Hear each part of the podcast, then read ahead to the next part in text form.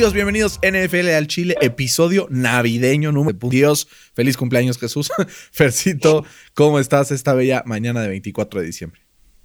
Hola Berna, muy bien. Este, feliz Navidad por allá y feliz Navidad a todos los que, los que nos escuchan, ¿no? A ver qué le pidieron cada uno cartita a Santa Claus. Los Jets seguro pidieron que Jacksonville saque el milagrito esta semana contra Chicago. Eh, los fans de los Steelers por fin ya quieren una victoria. Ahí iremos también analizando un poco de nuestras cartitas a Santa Claus en el draft del día de hoy. Fede también está aquí presente. Fede, ¿cómo estás? Muy bien, Ver, muchas gracias. Aquí viendo qué van a pedir a Santa Claus en el draft. Muy emocionado. Así es, como dijimos, Navidad en esta pues innovación que tiene la NFL de querer acaparar el rating de la NBA en el famoso Christmas Day. Hemos visto últimamente que los ratings de la NFL han eh, pues pasado los de la NBA pero caminando. Eh, vimos un partido de Sunday Night de la semana 2. ¿Te acuerdas, Fer? Entre Seattle y, los Pats. Ese mismo día. Ah, no, mentira. Fue Minnesota, Seattle, otro Sunday Night. Ese comeback de Russell Wilson. Fue el mismo día que el juego 6. Me parece que fue de las finales de la NBA con el que se terminó y los Lakers fueron campeones. Cuatriplicó el rating. Este Sunday Night, un partido cualquiera contra la gran final, definitivamente en Estados Unidos.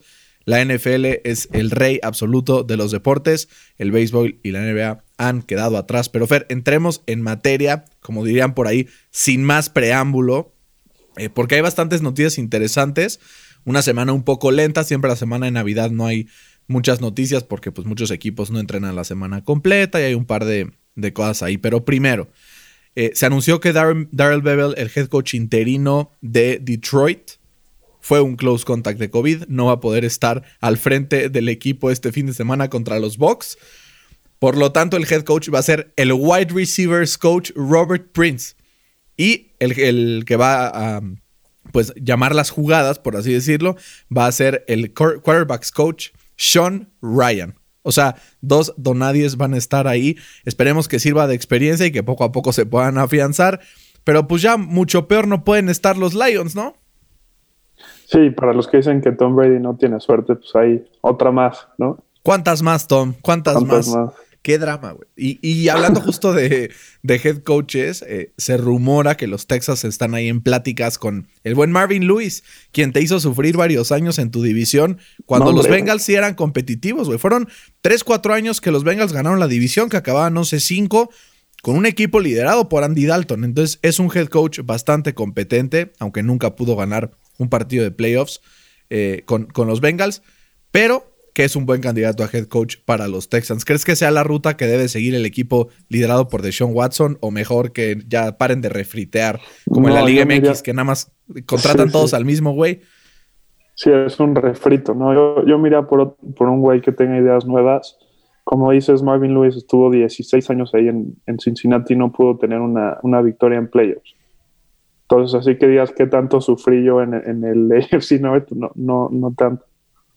Sí, la, o sea, fue un head coach bastante capaz, ¿no? Y justo el caso este, hablando de, de, la NFL, eh, estos casos de jugadores que en ocasiones la NFL los suspende indefinidamente por usar drogas recreativas, por ejemplo, Martavis Bryant y en este caso el más reciente, Josh Gordon, la NFL dice, bueno, ya, eh, lo lograste, amigo, vas a ser reinstated seguramente.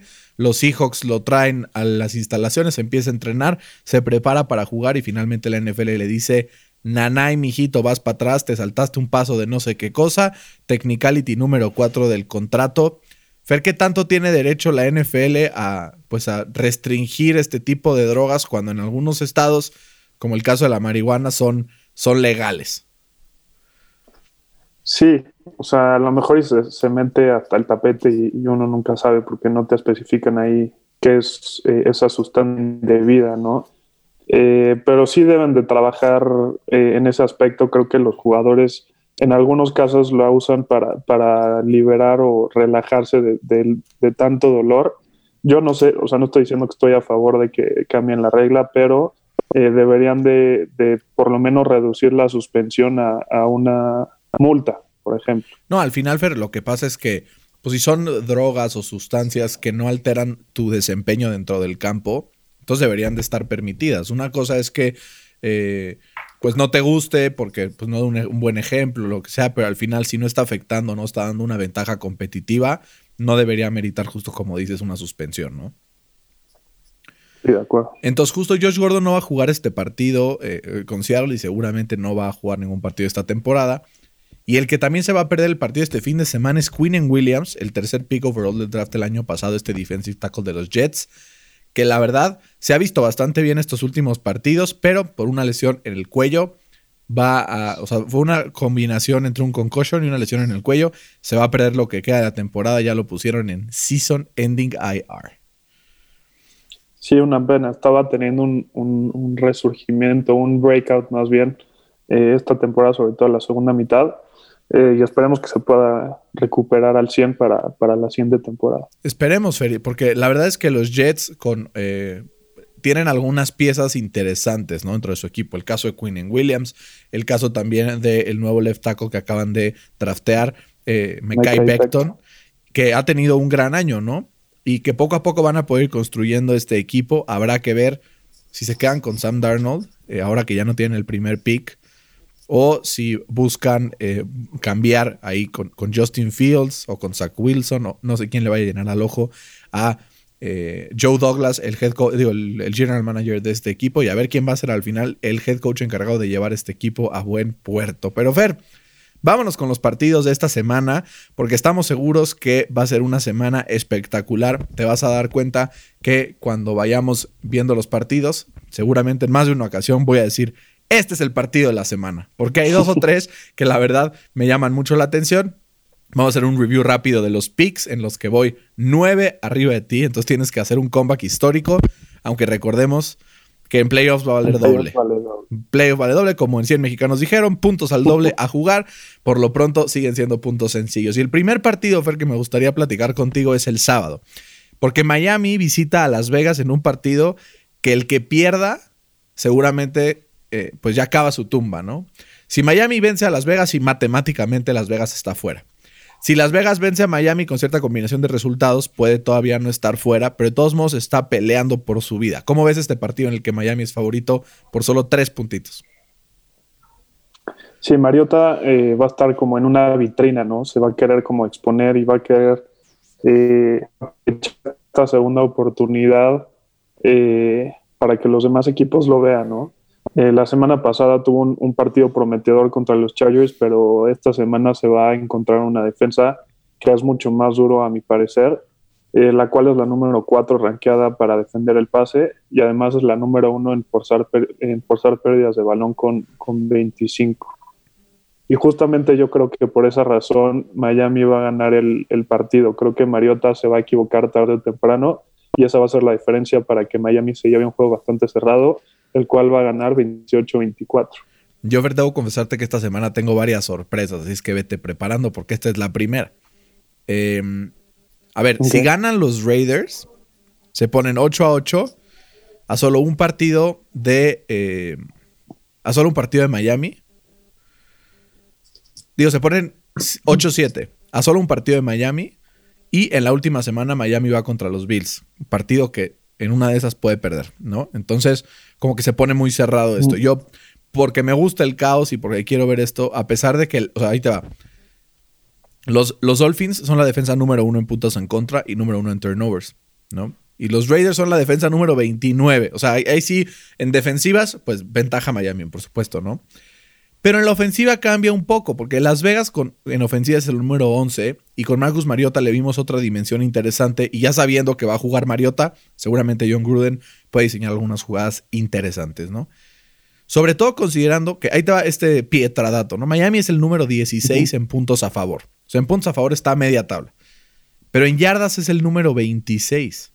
¿Qué significa esto? Que el, o sea, gran cantidad de sus puntos derivan de eh, turnovers, ¿no? Ya sea campos cortos, pick sixes, pateadas bloqueadas, o sea, de todo tipo, ¿no?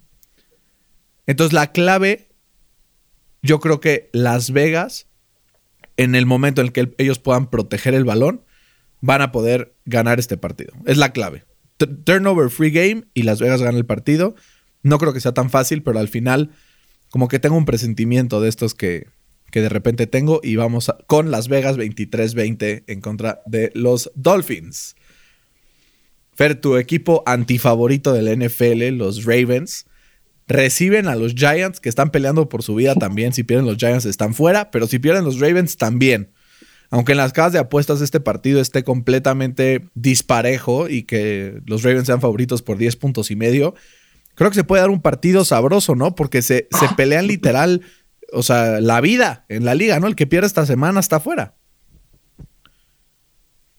Yo, yo la verdad no le veo chance a los Giants. O sea, esta, esta ofensiva de los Cuervos yo creo que ya despertó. Ha metido 34, 47 y 40 puntos respectivamente en las últimas tres semanas. Pero también hay que decir lo que fue contra Dallas, Cleveland y contra Jacksonville, ¿no? Pero pues igual hay que ser el guapo que... que, que, que no puedes decir eso después de haber perdido contra Washington y Cincinnati, güey. Sí, por eso.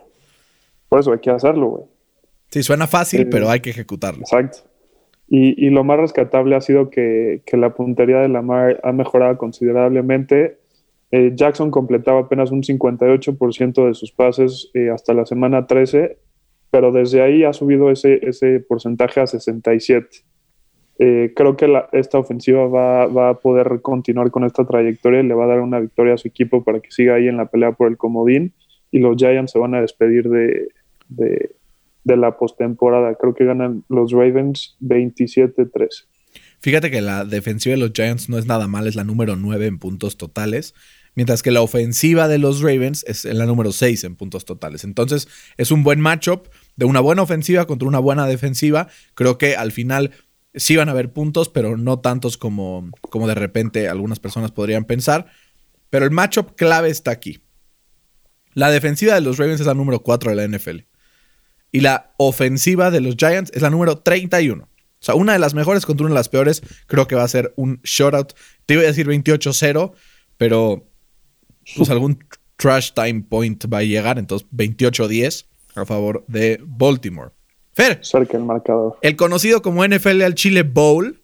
Eh, Indianapolis visita a Pittsburgh. La línea abrió con Pittsburgh favorito por 2.5 puntos. Y después de la derrota ante Cincinnati, se movió del otro lado hasta Indianapolis, que es favorito por uno y medio en Pittsburgh. Fer, si yo hace cuatro semanas te hubiera dicho que los Colts iban a ser favoritos por las apuestas en la semana 16, ¿me lo hubieras creído? No, y menos de visita, güey. Exacto, y, con Philip Rivers lanzando a menos 10 grados. Sí, sí, sí. ¿Cómo ves este partido, Fer, entre, entre estos dos equipos que tanto queremos? Pues son, son dos equipos que llegan en direcciones completamente opuestas, ¿no? Los Steelers llegan con la peor eficiencia ofensiva según EPA, eh, desde la semana 13 y sabemos que tienen también la peor ofensiva por tierra y además eh, que son el peor equipo en terceras oportunidades desde la, desde la semana 13. Big Ben ha completado apenas 16 de 35 pases para 154 yardas, 0 touchdowns, 2 intercepciones y un pase rating de 34. O sea, una lástima este güey. Ya ni la mar, güey. en otras palabras, Big Ben es, es, una mierda desde que se lesionó ahí contra, contra los, los Cowboys. Mi cabeza eh, me dice que escoja los potros, pero mi corazón y mi dignidad no me dejan. Creo que va a ser eh, un partido cerrado, muy complicado, pero que al final la defensa de Pittsburgh, que, va a contar con varios lesionados de regreso, va a forzar que Vivers cometa varios errores y eh, clave su tumba al final del partido. Gana Pittsburgh un partido cerradísimo, 23-21. ¿Qué si te dijera que tengo el mismo marcador, pero al revés, güey? Literal, tengo 23-21 Indianapolis. Igual que tú, yo por, o sea, por raciocinio, si tuviera que apostar, probablemente diría que gana Pittsburgh, pero el corazón me gana. Yo tengo a los Colts ganando 23-21. Eh, a ver, creo que no nos debemos dejar llevar tampoco por el recency bias de los últimos tres partidos de los Steelers que han sido malísimos. Al final, el talento lo tienen, ¿no? y están en un punto en el que ya está en riesgo la división. Entonces, o sea, ya perdieron el, first seed, ¿no? Con que Kansas gane un partido más, lo amarran. El second también. Y el second probablemente también. Eh, a ver, los Steelers, con todo y todo, siguen siendo la segunda defensa en puntos, en yardas y en turnovers de toda la NFL. El problema es que son la ofensiva número 31 por tierra, ¿no? Y los Colts, cuando hay obvious passing, pass rushing situations, o sea, cuando a la fuerza el rival va a pasar, Los Colts manejan muy bien estas situaciones, tienen un muy buen grado de coverage eh, a partir de, su performance. ¿no? Tienen a jugadores como Xavier Rhodes, como TJ Carey, como Kenny Moore, que la verdad hacen jugadas bastante impactantes en estas situaciones. Entonces, me preocupa el hecho de que los Steelers no vayan a poder mover la bola contra los Colts. Ahora, esto también, los Steelers son el equipo con más passing attempts de toda la liga. O sea, literal así, el equipo que más pasa son los Steelers, pero son el 17 que más yardas genera. O sea, es tremendamente ineficiente, ¿no? Ahora vamos del otro lado. A mí los Colts me preocupan porque Rivers no ha tenido ningún partido en el frío en toda la temporada. O sea, ahí te va. Sus últimos cinco partidos fueron en domos. Houston, eh, Indianapolis, Las Vegas. Entonces, si vas viendo todos, domo, domo, domo, ya sea de local o de visitante. El último que jugó fuera fue hace cinco semanas, el Thursday Night Football contra los Titans pero a una comodidad de 12 grados. O sea, fresquito, güey. O sea, un suétercito. Tampoco es como que sea la tundra, ¿no? Y antes de eso, jugó domo, domo, domo. Y los únicos otros dos partidos que jugó, los últimos tres partidos que jugó outdoor fue los Bears, los Browns, que lo perdieron con errores garrafales, y Jacksonville, que es la playa prácticamente, ¿no? Entonces, a mí me da mucho miedo ver a Philip Rivers intentar pasar el balón y cometer errores. Errores que no ha cometido desde hace, o sea, desde el partido contra Cleveland no comete estos errores. Literal, hace como ocho semanas, ni siquiera contra los Ravens cometió errores. Contra los Ravens fue un, o sea, su intercepción fue un pase desviado y el fumble de Jonathan Taylor. Entonces. Ya le toca su errorcito. Probablemente ya le, hasta por probabilidad ya le toca, pero yo creo que Frank Reich es más inteligente que eso y va a intentar forzar el juego por tierra, ¿no? Que los Steelers fueron la mejor defensiva por tierra durante muchas semanas, pero con el tiempo, con las lesiones, entre la falta de Bob Dupree, la falta también de Devin Bush, cayeron y ahora también Robert Spillane, no sé si ya va a estar de regreso, pero también una... Y Vince Williams. Y Vince Williams. Entonces, pasaron de ser la uno... con un safety como linebacker. Sí, pasaron de ser la defensiva número uno por tierra a ser la número ocho en cuestión de cuatro semanas. Entonces yo creo que ahí puede haber un momento en el que los Colts pueden explotar esa, esa debilidad y creo que ahí puede venir algo. Y sobre todo que Ben está cometiendo muchos errores, está forzando muchos turnovers. Y por eso yo tengo a los Colts ganando el partido 23-21. Va a estar buenísimo, güey. Ya, o sea, me estoy saboreando. Y hablando justo de nuestros equipos aquí en NFL al Chile, pues también tenemos un tercer equipo que son las poderosísimas Águilas de Filadelfia, ¿no? Que son favoritos por primera vez en muchísimas semanas y visitan a Dallas en un partido de matar o morir. El que pierde este partido oficial y matemáticamente se va a su casa. Eh, los dos vienen de partidos bastante buenos. Filadelfia contra Arizona, la verdad nos sorprendió Jalen Hurts. Y Dallas sí sacó el partido en una victoria, eh, pues sorpresiva un poco contra San Francisco. Fede, ¿tienes fe en que tus águilas de Filadelfia van a ganarle a Dallas a domicilio? No sé, la verdad, yo creo que va a ser un partido complicado, va a estar muy cerrado. Puede ser. Bueno, sí, sí tengo fe que va a ganar Filadelfia, pero por poquito. Un score ahí. Un sí, un, gol de campo o algo así. Ok. Tú, Fer, ¿cómo ves este matchup entre Dallas y Filadelfia? Pues primero, ¿quién se hubiera imaginado que hace, o sea, hace tres semanas que este partido iba a ser relevante, güey, y entretenido, ¿no? O sea, hace tres semanas no hubiera dado un clavo por este partido. Eh, ambos corebacks han tenido muchísimo que ver. Eh, por un lado, Hertz le ha inyectado como una vida nueva a esta, a esta ofensiva de Filadelfia y se ha visto impresionante en terceras y cuartas oportunidades, completando 12 de 23 pases para 197 yardas y 4 touchdowns. Por el otro lado, Dalton, eh, desde que regresó de su lesión, tiene un promedio de 240 yardas y 2 touchdowns por partido, mientras solo ha lanzado eh, una intercepción. Yo creo que va a ser un partido de muchísimos puntos porque ambas eh, defensas dejan mucho que desear, pero el equipo que, tiene el coreback con más experiencia lo va a ganar 30-27 ganadas. Cristo Dios, Fercito, ¿cómo crees? Tienes a Dallas ganando, Fede se va a enojar. No, yo creo que la, o sea, puede ganar Dallas. La clave del partido es cómo defiendan la carrera. Porque si Jalen Hurts y este, Miles Sanders pueden correr a su placer y abrir espacio para los pases, yo creo que va a ganar fácil Filadelfia. Si no pueden correr, ahí ya vale madre. ¿Qué tal el pochismo de a su placer? Pero sí, yo, a ver, creo que si ser un partido cerrado. Siempre los partidos entre Filadelfia y Dallas son cerrados. Al final creo que la clave está en que a Dallas esta temporada se ha enfrentado tres veces a corebacks bastante móviles, ¿no? Se enfrentó a Lamar Jackson, le metieron 34 puntotes. Ni siquiera fue Lamar, fue este Robert Griffin. Le metieron 34 puntotes. Se enfrentó a Arizona, Kyler les metió 38. Se enfrentó a Russell Wilson, les metió 38. Jalen Hurts es ese estilo de coreback. Y creo que por eso Filadelfia le va a meter por la garganta 34 puntotes a Dallas. Dallas también va a poder hacer de las suyas, va a meter 30, pero tengo ganando a Filadelfia cubriendo la línea 34-30. Fer, ya tenemos hasta ahorita tres diferentes. Puedes, puedes este, acercar esta ventaja que te saco en los picks o lo puedo mandar a dormir también. No sabemos qué pueda pasar, así es que vamos a ver. Y ahora sí, Fer, el partido de la semana. Eh, ya había dicho que Indianapolis contra Pittsburgh es el partido de la semana, pero este es el partido de la semana. Los Rams visitan a Seattle. Seattle es favorito por un punto y se juega la división aquí. Si, si Seattle gana, amarra automáticamente la NFC West. En caso de que los Rams ganen, aseguran tener el desempate contra Seattle, se empatan en marca y tendrían que ir a ganar sus partidos de semana 17, donde los Rams visitarán al equipo de Arizona y Kyler Murray, digo, recibirán a, a Kyler Murray y Arizona, y donde el equipo de Seattle enfrentará a San Francisco. Fer, ¿cómo ves este partido? ¿Quién crees que se lo lleve? Los dos vienen de partidos bastante pinches, ¿no? Entonces como que necesitan despertar. Era lo que te iba a decir, que, que Jared Goff debería ser como sinónimo de inconsistencia. Eh, PFF lo ha calificado cuatro veces con menos de 55, pero también lo ha calificado siete veces eh, por arriba de 75. Y una de esas eh, fue justamente contra este equipo de, de los Seahawks. Eh, por su parte, creo que, que, Russell Wilson está cada vez siendo más ineficiente y, y su línea, la, la, verdad, nada más no le ayuda para nada.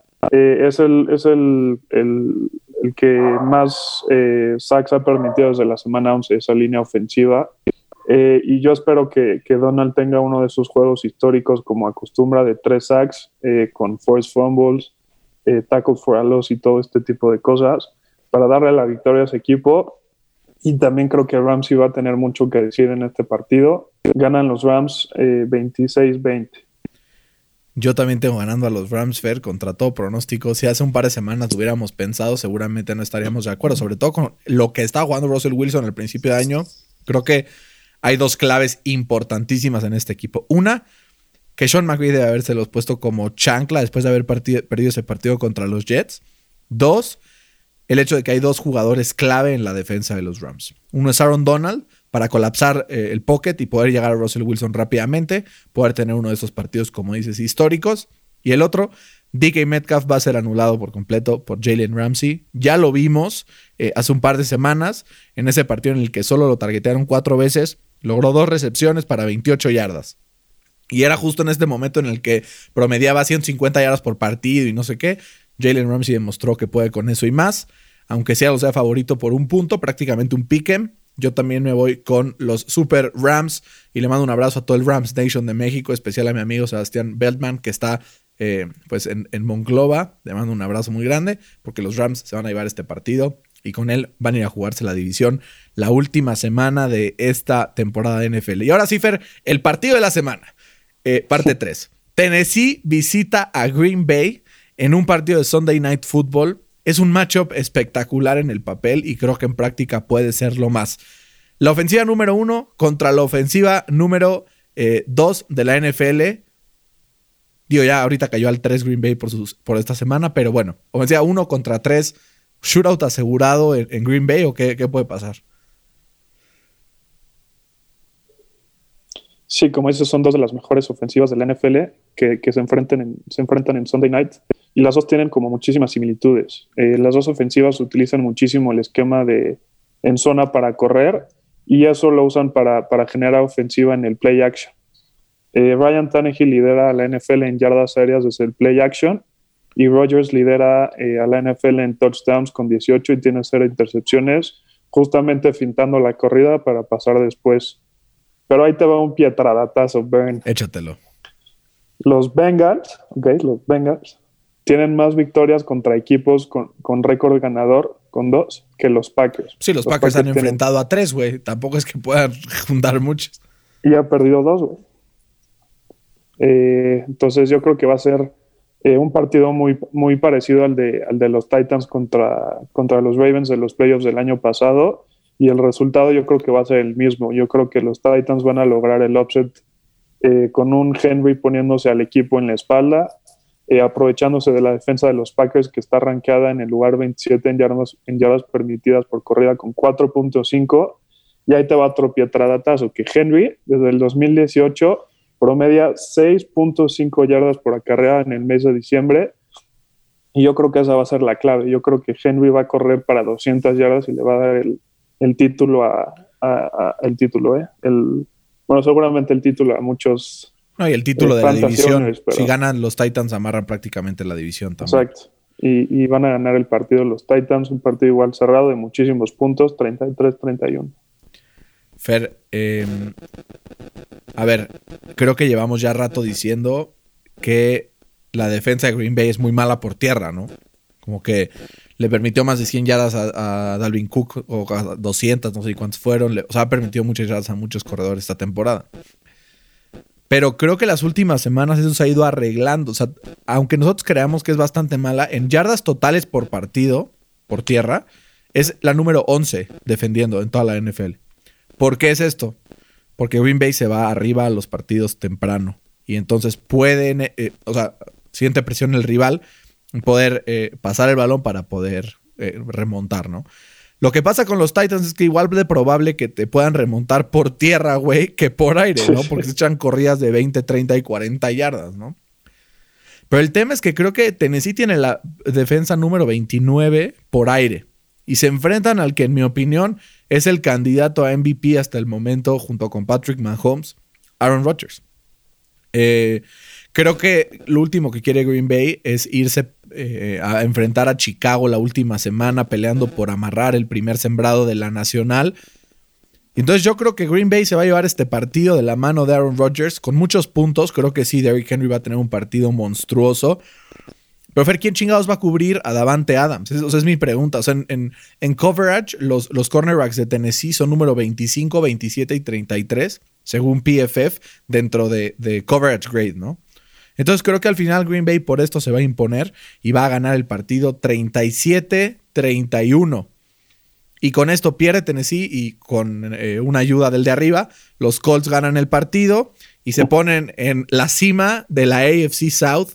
Me hacen el favor. Hashtag todos somos Green Bay.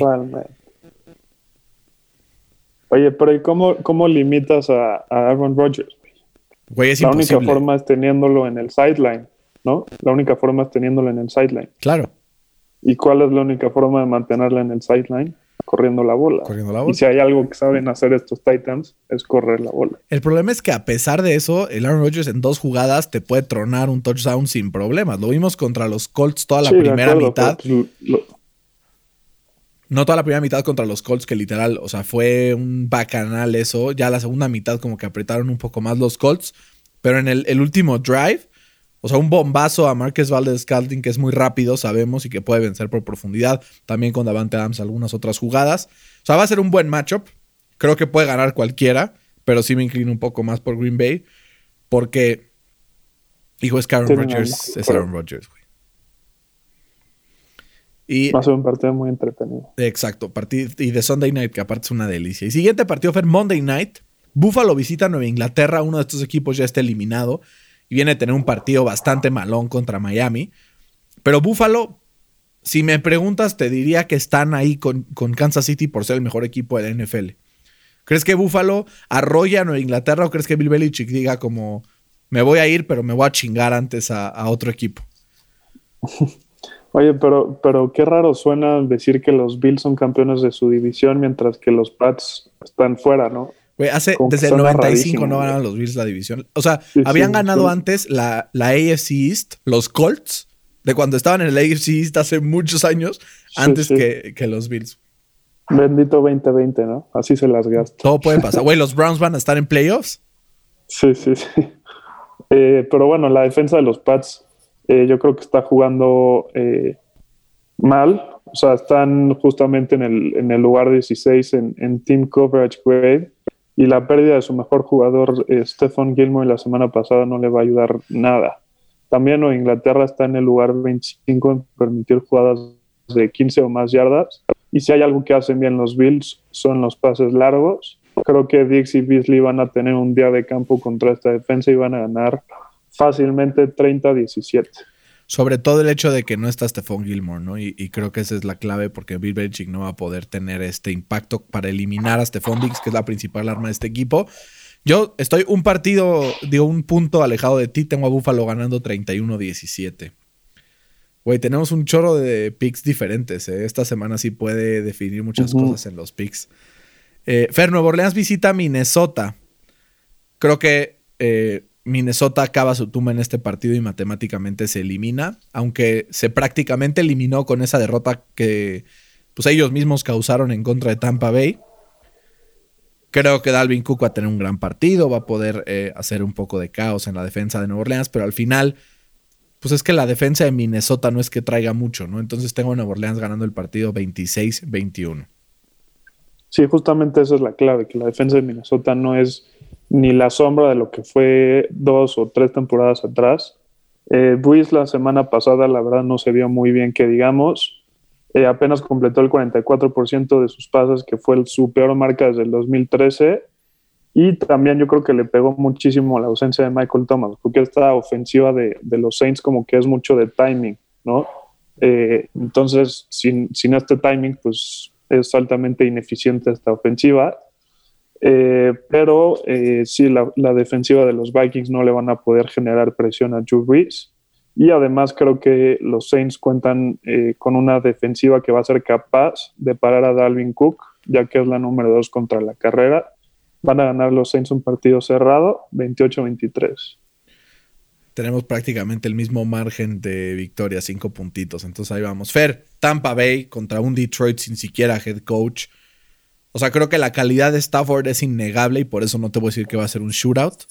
Pero creo que gana Tampa 33-26 y en un partido que iba 33-20, así de que al final meten un touchdown, intentan la conversión, ya sea como que veo algo así sucediendo. Creo que Tom Brady eh, pues se acerca un poco más y amarra su lugar a playoffs para poder empezar a asustar gente y amarra su tercera victoria consecutiva, sobre todo, que creo que eso es muy, pues muy gustoso para los fans de los Pats, que pues no tienen muchas alegrías este año.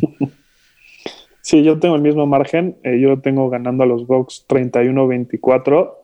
Pero yo quiero hablar de, la defensa de los Bucks. O sea, desde la semana 8, eh, la defensa de los Bucks le ha permitido 23 o más puntos a la ofensiva contraria. Y creo que no se ha hablado lo suficiente acerca del pobre desempeño que está teniendo la defensa de los Bucks. O sea, sus dos eh, corners permiten un pase rating de arriba de 138 cuando los targetean.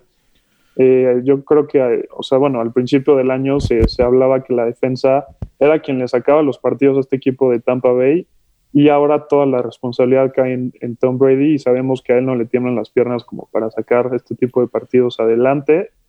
Y eh, yo creo que ganan los Bucks porque tienen al mejor coreback, justamente 31-24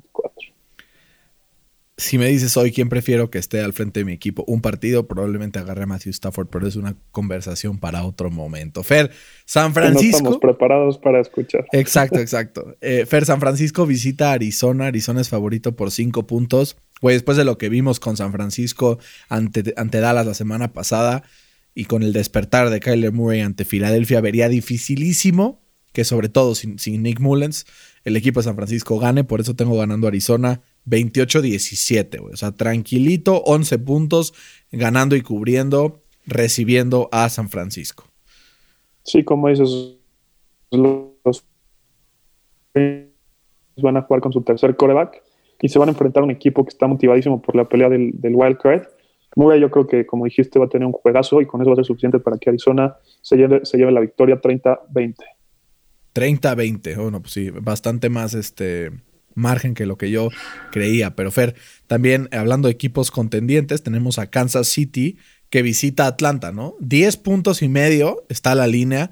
¿Crees que Mahomes cubra esta, esta gran línea o pues ya como que descansen un poco Kansas City que casi amarra ya ese lugar número uno de la americana? Pues mira, ahí te va igual un datazo. Eh, después de haber ganado por tres puntos el domingo, los Chiefs han ganado eh, todos sus partidos de la semana 8 por seis o menos puntos. Entonces, eh, este partido yo creo que va a ser completamente diferente. Este va a ser el partido que van a decir los Chiefs, voy a quedarme con el, first seed. Eh, Mahomes va a hacer lo que quiera con esta defensa, que es la segunda que más yardas aéreas permite por partido. Y se va a poner fea la cosa desde tempranito. Ganan los Chiefs 38-27. Yo los tengo ganando 31-13.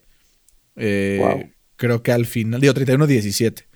Creo que al final, eh, pues no van a ser capaces el equipo de Matt Ryan de hacer demasiado caos en la defensiva de Kansas City y creo que por eso lo lleva Kansas City Fair. Cleveland de esta temporada, la historia de su temporada ha sido ganas los que tienes que ganar, pierdes lo que tienes que perder. Se enfrenta a los Jets, es un equipo que tiene que ganar y creo que sí va a ganar tranquilamente 31-13. Ya recibió su milagrito de Navidad los Jets la semana pasada, no creo que se repita, ¿no? Sí, los Jets vienen del offset del año, eh, pero yo creo que esa suerte ya se les acabó. Eh, Mayfield desde la semana 7 es el segundo coreback mejor calificado de toda la NFL, eh, arriba incluso de, Patrick Mahomes. Yo creo que va a ser un partido relativamente sencillo para los, los cafés de Cleveland que van a ganar 26-17. y Way Baker que está Hay dos corebacks que están on fire, güey, que yo no te lo hubiera creído. Baker Mayfield por parte de los Browns y Mitch Trubisky por parte de los Bears. O sea, si me lo hubieras dicho hace dos semanas, te diría, güey, estás idiota. Y justo hablando de los Bears, visitan a Jacksonville, son favoritos por 7.5 puntos y tengo la esperanza puesta en mi querido David Montgomery para que me gane el fantasy, güey, este fin de semana. Fer Chicago resucitó después de su bye y espera que Arizona se empiece a caer en lo que queda la temporada, porque aparte Arizona tiene un. ahorita va contra San Francisco y cierra contra los Rams, partido complicado. Entonces, si gana Chicago, pone las cartas sobre la mesa para ir a ganar ese puesto de comodín a Green Bay en la semana 17. Tengo ganando a Chicago 28-20 contra Jacksonville. Sí, creo que Jacksonville no tiene ni medio chance para ganar este partido. Eh, yo creo que la defensa de Chicago va a presionar a Minshew todo el partido y lo va a forzar a que cometa eh, errores que ya sabemos que se le facilita. Y como dices, la clave también es eh, David Montgomery, que se va a destapar otra vez para más de 130 yardas y va a tener uno o dos touchdowns. Y van a ganar los Bears 27-17. Oye, Feri, ¿cómo es el partido entre Cincinnati y Houston? Yo estoy ganando a Houston 30-20. Creo que lo de Cincinnati fue un accidente contra Pittsburgh y no se repite. ¿Cuánto tuviste? ¿30-20? 30-20. Ya lo tengo 33-20. Eh, Houston está en casa por primera vez en tres semanas. Yo creo que eso le va a dar un boost eh, impresionante y también creo que Cincinnati va a llegar muy subidito después de, esa victoria que tuvo en, Monday, en el Monday Night. Eh, y sí va a ser un blowout a favor de los Tejanos de Houston 33-20. Y sabes algo, con todo respeto para Big Ben, pero de Sean Watson no es Big Ben, ¿no? Entonces creo que va a haber una gran diferencia ahí. Eh, Denver visita a los Chargers. Los Chargers vienen de ganar un partido apretado contra los Raiders y Denver viene de ser masacrado contra los Bills, pero que durante la temporada Denver ha mostrado que de repente algo pasa que le gana equipos que en teoría no debería ganarle. Yo por eso estoy ganando a Denver dando la sorpresa, ganando 27-24 contra los Chargers. Porque no le he puesto a Denver en toda la temporada ni un solo partido. He escogido a Denver. No me puedo ir en blanco, así es que Broncos, háganme la buena. Quiero que ganen este partido y por eso los elijo. Eh, yo creo que te quedaste corto con, la cantidad de puntos. Creo que son dos equipos que hasta la, en la misma marca tienen como igualdad, ¿no? Eh, va a ser un, partido de, muchísimos puntos en el que Justin Herbert va a tener el mejor juego de los dos corebacks, que se va a aprovechar de la defensa secundaria de, los Broncos, que está muy mermada por eh, lesiones, y eh, que esa va a ser como la, clave para que los Chargers ganan, ganen 35-30. Güey, estamos completamente diferentes ya casi. O sea, llevamos a ver que llevamos uno, dos, tres. Llevamos cinco cuatro, cinco diferentes. O sea, me puedes alcanzar prácticamente en temporada regular todavía, pero bueno, vamos a ver qué va a pasar. Carolina visita Washington, Fer. Si Washington eh, gana, prácticamente puede ir a la semana 17 tranquilos de que van a ganar la división. Yo los tengo ganando por 3, 22-19. Yo los tengo 20-17, igual ganando Washington. Eh, porque ellos saben que si ganan sus, sus, dos siguientes partidos van a ganar su división, así de fácil. Eh, yo creo que esta defensa de Washington está preparada para ganar eh, por ellos estos últimos dos partidos. Creo que a Teddy los van a presionar eh, muchísimo y lo van a limitar también. Y también, independientemente de quién sea el quarterback para Washington, creo que no debería de ser como un, un big deal para este partido, pero que sí lo va a ganar Washington 20-17. Oye, Fer, y eh, justo esta semana se llevan a cabo las finales del Fantasy. Eh, digo, lamento mucho que tú no, no llegaste, pero al final eh, creo que pues nuestros amigos en casa quieren tips. Quieren tips de ver a quién empezar, a quién no empezar, quién quieren que juegue, quién no, para ganar sus ligas de fantasy. Por eso que tenemos como todos los días, jueves y viernes que sacamos este podcast. El Stardom Cinema de la semana, semana número 16, el último Stardom Cinema de la temporada. Fer, ¿qué coreback tienen que iniciar nuestros escuchas esta semana? Me gusta Jalen Hurts contra, contra los Cowboys. Eh, como bien dijiste, a los, a los corebacks móviles se les dificulta muchísimo esta defensa y eh, esa, esa, habilidad para correr y generar yardas eh, equivale a, generar puntos en el fantasy. Total, yo tengo este, empezando a, aunque, aunque me duela, pero pues Tom Brady, ¿no? Contra la defensa de los Lions, creo que va a poder hacer lo que quiera y creo que va a generar una buena cantidad de puntos. Inician a Tom Brady en sus ligas de fantasy. ¿Corredor, Fer? David Montgomery contra, contra los Jaguares de, Jacksonville. ¡Vamos!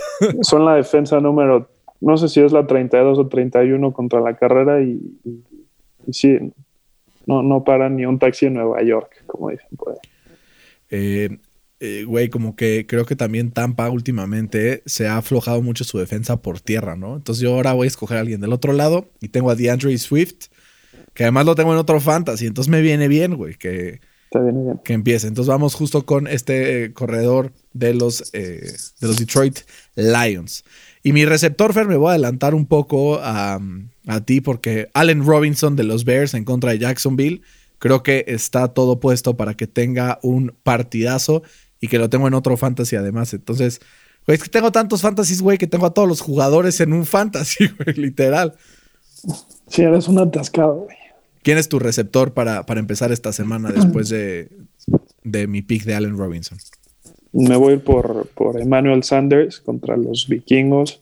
Eh, la ausencia de Michael Thomas eh, le va a ayudar muchísimo a tener más targets y, las semanas que se ha perdido Michael, Tom, eh, Michael Thomas eh, acciones en la, en la, NFL, Manuel Sanders ha sido el, receptor número uno o el favorito de, de Drew. Entonces creo que es una buena oportunidad para generar puntos. ¿Y de Tyren?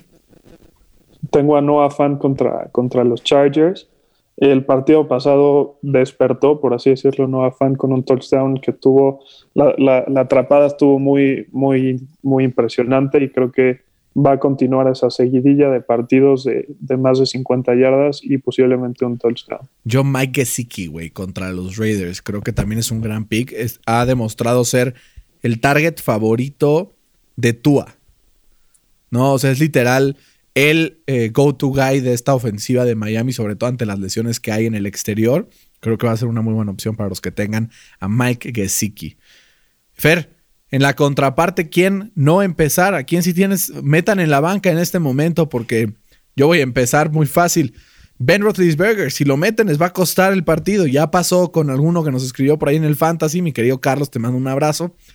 Que perdió por meter a Ben de titular. ¿A quién se le ocurre meter a Ben de titular? se le ocurre?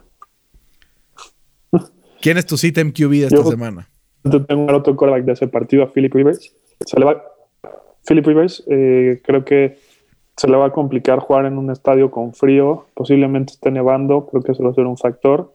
Y la presión constante de TJ Watt y compañía creo que le va a eh, forzar que cometa muchos, muchos errores. Entonces Philip Rivers lo dejaría en la banca. Sí, Philip Rivers puede ser. Como que no lo pensé y tienes toda la razón. Pero bueno, mi Felipe Ríos, a ver cómo nos va. Yo, Fer, de, de running back, ¿a quién tienes? a James Conner contra los Colts. Sabemos que la ofensiva por tierra de los Steelers es una mierda y que si hay algo que hacen bien los Colts es parar la carga. Entonces. Eh, yo creo que cualquier eh, corredor de, de, Arizona, pero sobre todo Kenyan Drake, creo que no les va a dar lo que les entiende. Todo está muy diluido entre Chase Edmonds y Kenyan Drake este backfield. Y la defensa de San Francisco es bastante buena en contra de los corredores. Así es que Kenyan Drake a sentarse. ¿Y de receptor, Fer? Tengo a Chase Claypool justamente igual contra los Colts. Eh, que tuvo justamente Claypool un arranque impresionante en la temporada, metiendo 8 eh, touchdowns en 10 semanas, pero desde la semana 11 no ha podido entrar eh, a las diagonales. Creo que Chase Claypool ya no es un target viable para, para Big Ben y eso le, le, está costando muchos targets. Está durísimo, ¿no? Como que empezó muy bien y después ya se cayó. Yo Em, ese mismo partido, pero la contraparte. Creo que T.Y. Hilton, justo como dice a, Philip se le va a complicar. Creo que a T.Y. también. Sienten a T.Y. Hilton. Y cierro con un tight end que la verdad eh, ha tenido un buen desempeño durante la temporada, pero que creo que no lo va a hacer esta, esta semana. Y es nada más y nada menos que Jared Cook. Eh, creo que los Saints enfrentando en este partido de viernes a Minnesota, creo que Jared Cook puede tener un par de recepciones, pero es demasiado touchdown dependiente, ¿no? Y si no encuentra la zona de anotación, te va a dar dos o tres puntitos. Mejor asegurar y sentar a, Jared Cook, irnos por alguien que tenga un poco más de targets. Yo me voy por eh, Rob Gronkowski, que, en papel eh, tiene un buen matchup contra los Lions, pero creo que Tom Brady está dividiendo muchísimo la bola entre sus receptores y creo también que van a enfocarse muchísimo en correr la bola en los box y eh, eso es mala, mala noticia para, para el, ala cerrada. Fer, tenemos justo dentro de esto varias preguntas. Está bastante interesante, la verdad. Varios fans de los Colts, me, da mucho gusto que sean tan listeners del podcast. Por ejemplo, Jerry Herrera nos pregunta, ¿qué tan contenders son mis Colts? Pues yo diría los número uno. Eh, ¿no? Eh, no, a ver, siendo realistas, creo que de ese lado es Chiefs, Bills, y luego están agrupados eh, bastante cerca, Pittsburgh, Cleveland, Colts y Titans. Y, Baltimore. Y Baltimore. Pero creo que son como de este segundo tier, ¿no? Exacto, un escaloncito abajo. Exacto, muy bueno. A ver, siguiente. Eh, Carr debe iniciar o Mariota merece una nueva oportunidad. Carr no va a iniciar, pero por la lesión. No creo que esté listo, así es que va a ser Mariota. Y ahí te va una buena. Majo Rosas pregunta: ¿Qué prefieren, correr encuerados en el periférico o que Adam Gaze sea el head coach de su equipo? En este momento, Fer, me estoy quitando los pantalones y estoy saliendo a correr al periférico, güey, porque sí, creo que sería lo peor que me podrían hacer. Oye, ¿cuál pena? O sea, ¿qué, te dicen? ¿Que qué, pena es tener a Gaze como tu head coach o pena correr encuerado? Sí, no, no, más pena yo creo que Gaze sea tu, tu head coach, güey. Sí ha estado tristísimo. Eh, Fer, Miguel nos pregunta, ¿los Browns ganan la AFC North? Pues depende qué tan atinado o desatinado sean los, los Steelers estos últimos dos partidos, ¿no? Sí, con, un triunfito amarran la división, entonces vamos a ver qué pasa. Eh, aquí hay un albur, no lo voy a leer. Saludos, bicho. Eh, ¿Qué opinan de Daniel Jones? Pues que es malísimo. ¿Qué más voy a opinar? No sabe proteger la bola, de repente tiene flashazos, pero no es consistente, o sea, como para ser el starting quarterback de un equipo de la NFL. No sé tú cómo lo ves, Fer. Sí, no se me hace tan malo. O sea, si me van a escoger entre eh, Chubisky, por ejemplo, Daniel Jones, yo me voy por Daniel Jones. Sí, pero es cero consistente, güey. Cero consistente y tiene un, un, big issue que son esos fumbles, ¿no? Nada más no puede proteger la bola y eso tarde o temprano te cuesta en los partidos. Este está buena, Fer. ¿Qué prefieres? ¿Ganar la división y jugar, eh, por ende, contra Arizona o Tampa Bay? ¿O ser el mejor comodín e ir a jugar contra el Washington Football Team? no sé, está dura, porque nada como jugar en, home field, ¿no? Sobre todo para el NFL. y, no quiero a Chase Young persiguiéndome. Depende también quién sea. Si eres un equipo con un coreback cero móvil, sí prefiero enfrentar a Tampa o Arizona que, a Washington, ¿no? Sobre todo Arizona, güey. Me gustaría enfrentar a Arizona más que a, Tampa. Es que Tampa tiene el clutch factor ahí con Brady, entonces me da mucho mello. Y para terminar, esta está buena. Eh, ¿Qué opinan de los Color Rush Uniforms y cuál es su favorito? Me encantan los Color Rush. A mí es, de las cosas que más me gustan del NFL. Sí, a mí también me gustan muchísimo. Eh, dos de los que más me gustan. Uno es el de los Seahawks, que es como todo verde, fosfo, fosfo. A mí también me encanta. Mi papá dice que es horrible, pero yo digo, me encanta, es buenísimo. Y el otro que me gusta también van a decir que son muy local, pero el de Pittsburgh, que es todo negro, como con nada más rayitas eh, amarillas, a mí se me hace que se ve muy bien. A mí me encanta el morado completo de Minnesota. De Minnesota. sí, con las rayas amarillas se hace espectacular. Y hay otro que me gusta mucho, que siempre que lo veo digo, güey, qué chingón tener ese uniforme. El todo rojo de los Bills. Me encanta ese todo rojo de los Bills. Me dice mi papá, parece que están en pijama. Y le digo, No me importa, se ve padrísimo. Me encanta ese color rush. Fede, ¿tú cuál, cuál color rush uniform te gusta? El de los cargadores de Los Ángeles. Puta, qué cosa, ¿no? El, el Ah, azul sí, marino está espectacular. Sí. Espectacular. Ah, creo que ha hecho un buen trabajo la NFL con sus uniformes. Antes teníamos unos pal perro. Ahorita ya la mayoría son bonitos, ¿no? Quitando un par. Creo que tenemos buenos uniformes. Pero vamos con el draft para terminar. El draft de hoy se titula La cartita a Santa Claus. Y más que un draft, va a ser justo que vamos a decir qué le pedimos a Santa Claus este año. Fer, eh, ¿tienes una pregunta o quieres empezar directo tú? Tengo una pregunta. Adelante. A ver, Pittsburgh es el, es el segundo equipo con más punts en la NFL. ¿Podrás adivinar cuál es el primero? ¿Los Rams? No. ¿Quién es? Los Saints, güey. Wow. Sí, no lo vi venir. No lo vi Eh. Mi primer eh, listita a, Santa, que hay, que hay que ser honestos, siempre ponemos cosas que sabemos que no nos van a traer. Entonces quiero que, que, que Big Ben se retire este año como campeón del Super Bowl. Ya me deshago de... Nos, nos matamos dos pájaros de un tiro, como dicen. por Yo sí voy a poner eh, algo que es un poco más realista, Fer. Perdón, creo que no es tan realista tu pedido. Sí, por yo- eso dije que no. Que los Colts ganen la AFC South. Creo que, o sea, con una derrota de Tennessee esta semana y que los Colts ganen, con eso ya se ponen en posición para ganar la división. Ese es mi primer deseo a Santa Claus. Oye, ahí, ahí, se, ahí se ve la diferencia entre un equipo chico y uno grande. güey. Uno por llevas tres otro al hilo contra Cincinnati, güey. O sea, Alvarito Morales te estaría acabando, pero bueno. cuando los Colts Eh. ganen el Super Bowl con Philip Rivers, platicamos, güey. Esperemos, esperemos. Eh, mi segundo en, mi, en mi lista es que los Steelers cambien eh, su, su coordinador ofensivo.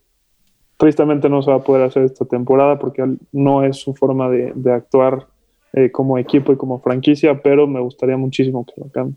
Mi siguiente deseo es que Matt Iberflus y Ed Dodds, eh, coordinador defensivo y assistant general manager de los Colts, no consigan chamba nueva esta offseason, que nadie los quiera para head coach y general manager, sino que se queden construyendo esta cultura padrísima en Indianapolis con esta defensa imponente. Fer. ¿Y con qué cierras?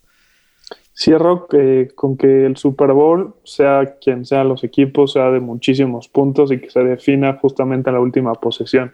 Ya, ya, ya nos deben un, un buen Super Bowl. ¿no? Yo, mi último deseo, que Thomas Edward Patrick Brady Jr. decida colgar la toalla, colgar los tachones, como dirían por ahí, decirle adiós a la NFL, irse a vivir la vida muy feliz, con sus millones en el banco, con su Giselle Bündchen en su casa, y que sea muy feliz para siempre, pero que ya no me esté chingando en la NFL y que por favor ya se vaya para siempre. Fede, ¿tú qué le quieres pedir a Santa Claus? Yo tengo un solo pedido para Santa Claus y ese es que corran al equipo médico y a los preparadores físicos Sí, de. Filadelfia porque qué horror con las lesiones desde hace tres años. Urge, güey. Urge. Urge. Pobre Philly, güey. Y también pedir que ya vuelvan los fans a los estadios el próximo año, que este COVID También. desaparezca y que podamos ir a ver a nuestros equipos. Desde ahorita ya vamos metiendo las moneditas en, en la alcancía para que nos pueda alcanzar la próxima temporada. Así es que esto fue todo en NFL al Chile, episodio número 33 especial de Navidad. Disfruten mucho con sus familias, descansen, quédense en su casa, pónganse cubrebocas, por favor, cuídense, cuídense mucho para que en enero, cuando comience el año, sigamos estando todos sentados en la mesa. Les mandamos un abrazo muy, muy fuerte de parte de todo el equipo de NFL al Chile. Fer, feliz Navidad.